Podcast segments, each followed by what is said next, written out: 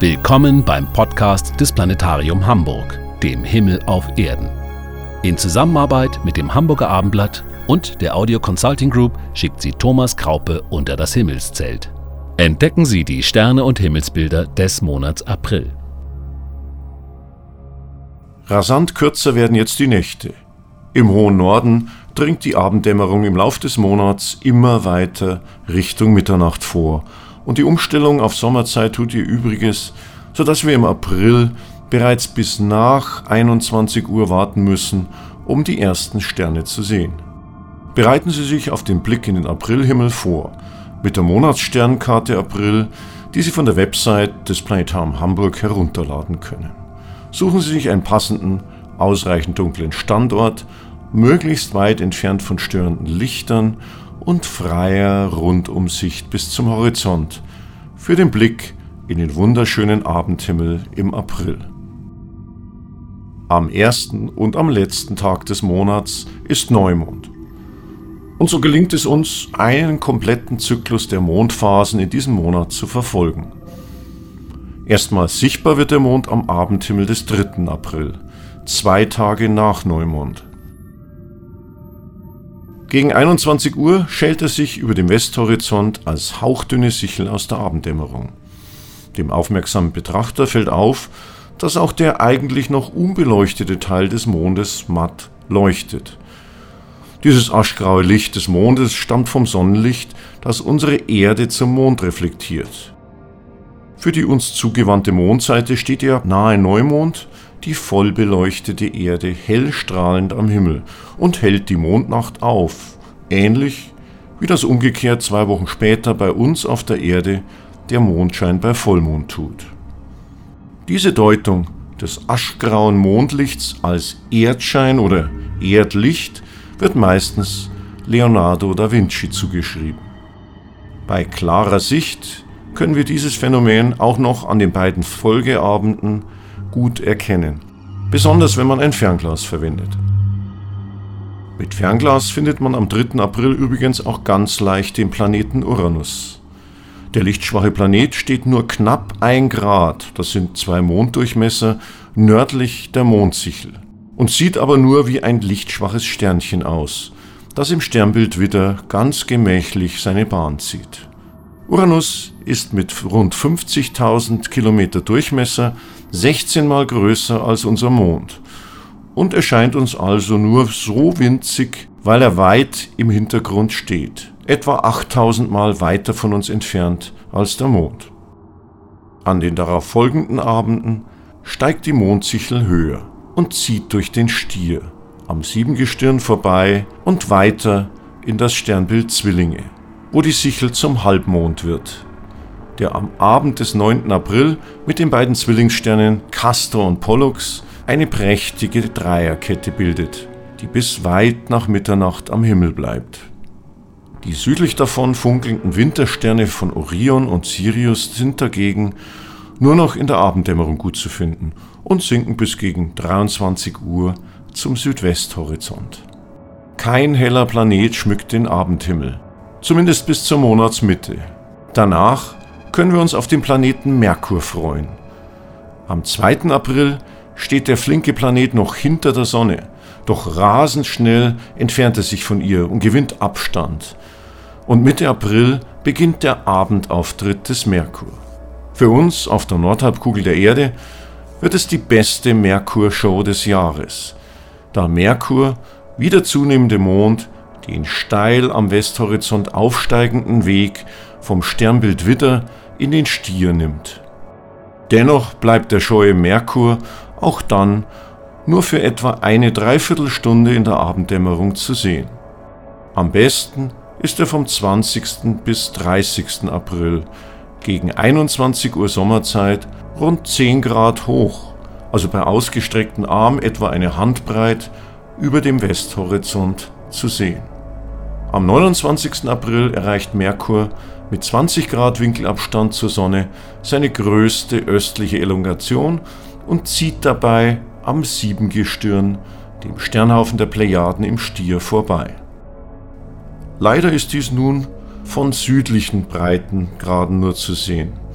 Bei uns ist die Abenddämmerung mittlerweile zu hell und die Plejadensterne können sich kaum dagegen behaupten.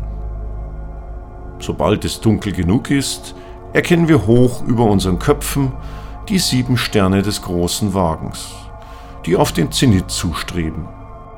Wir müssen uns fast den Hals verrenken, um sie zu sehen. Der große Wagen ist allerdings nur der hellere Teil des viel größeren Sternbildes Großer Bär oder genauer gesagt Teil der großen Bärin, lateinisch Ursa Major. Die Deichselsterne des Wagens entsprechen dem buschigen Schwanz der Bärin und der Wagenkasten dem Bärenschinken.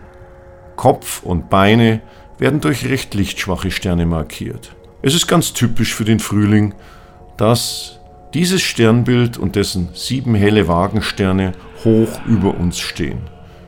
Die Rolle der Wagensterne als Wegweiser zu den wichtigsten Sternen kommt dabei voll zur Geltung. Verlängern wir die Hinterachse des Wagens, den hinteren Kasten des Wagens könnten wir auch sagen, etwa fünfmal, so stoßen wir auf halber Höhe über dem Nordhorizont auf den Polarstern, den Nordstern. Die Verlängerung unserer Erdachse weist in unserer Zeit auf diesen Stern, und so verharrt er die ganze Nacht an dieser Stelle, während ihn scheinbar als Spiegelbild der Erddrehung alle anderen Sterne umkreisen. Die Höhe des Polarsterns über der Nordrichtung entspricht ziemlich genau unserer geografischen Breite. Drehen wir uns nun um und verlängern hoch über unseren Köpfen die Rückwand des Wagenkastens und ebenso die vorderen Kastensterne in die dem Polarstern gegenüberliegende Richtung. So kreuzen sich diese beiden gedachten Linien hoch über der Südrichtung in einem Sternentrapez. Dieses langgestreckte Sternenviereck markiert den Körper des Löwen.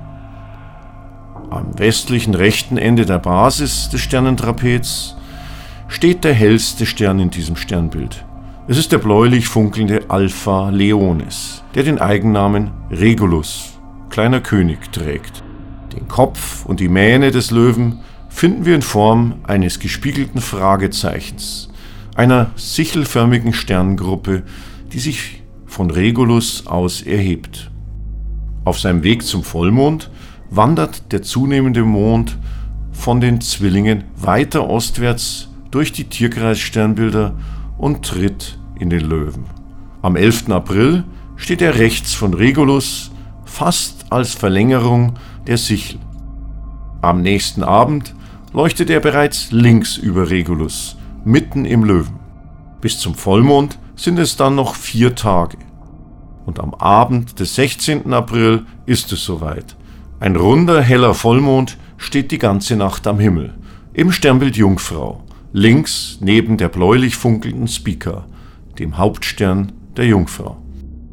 Dies ist der erste Vollmond nach Frühlingsbeginn und damit der Vollmond, der das Datum des Osterfestes festlegt. Der Ostervollmond fällt in diesem Jahr auf einen Samstag und so ist gleich der unmittelbar folgende Sonntag, der 17. April, der Ostersonntag. Damit sind wir gar nicht so weit entfernt vom 25. April, dem spätestmöglichen Osterdatum. Der rechts neben dem Vollmond in der Osternacht funkelnde Stern Spica, der Alpha-Stern der Jungfrau, ist einer der 20 hellsten Sterne des Himmels und besteht tatsächlich aus zwei Sonnen, die einander alle vier Tage umkreisen. Jede davon ist mit über 20.000 Grad viel heißer, leuchtkräftiger und größer als unsere Sonne. Aus unserer Entfernung von 250 Lichtjahren gesehen, verschmelzen sie daher zu einem allerdings hellen Lichtpunkt. Ein weiterer heller Stern fällt uns selbst bei Mondschein jetzt auf. Er steht um Mitternacht hoch über Speaker und dem Vollmond am Himmel. Er trägt den Namen Arctur und ist der hellste Stern des Nordhimmels, ja der dritthellste Stern des Himmels überhaupt. Vergleichen Sie einmal die Farben von Spica und Arctur.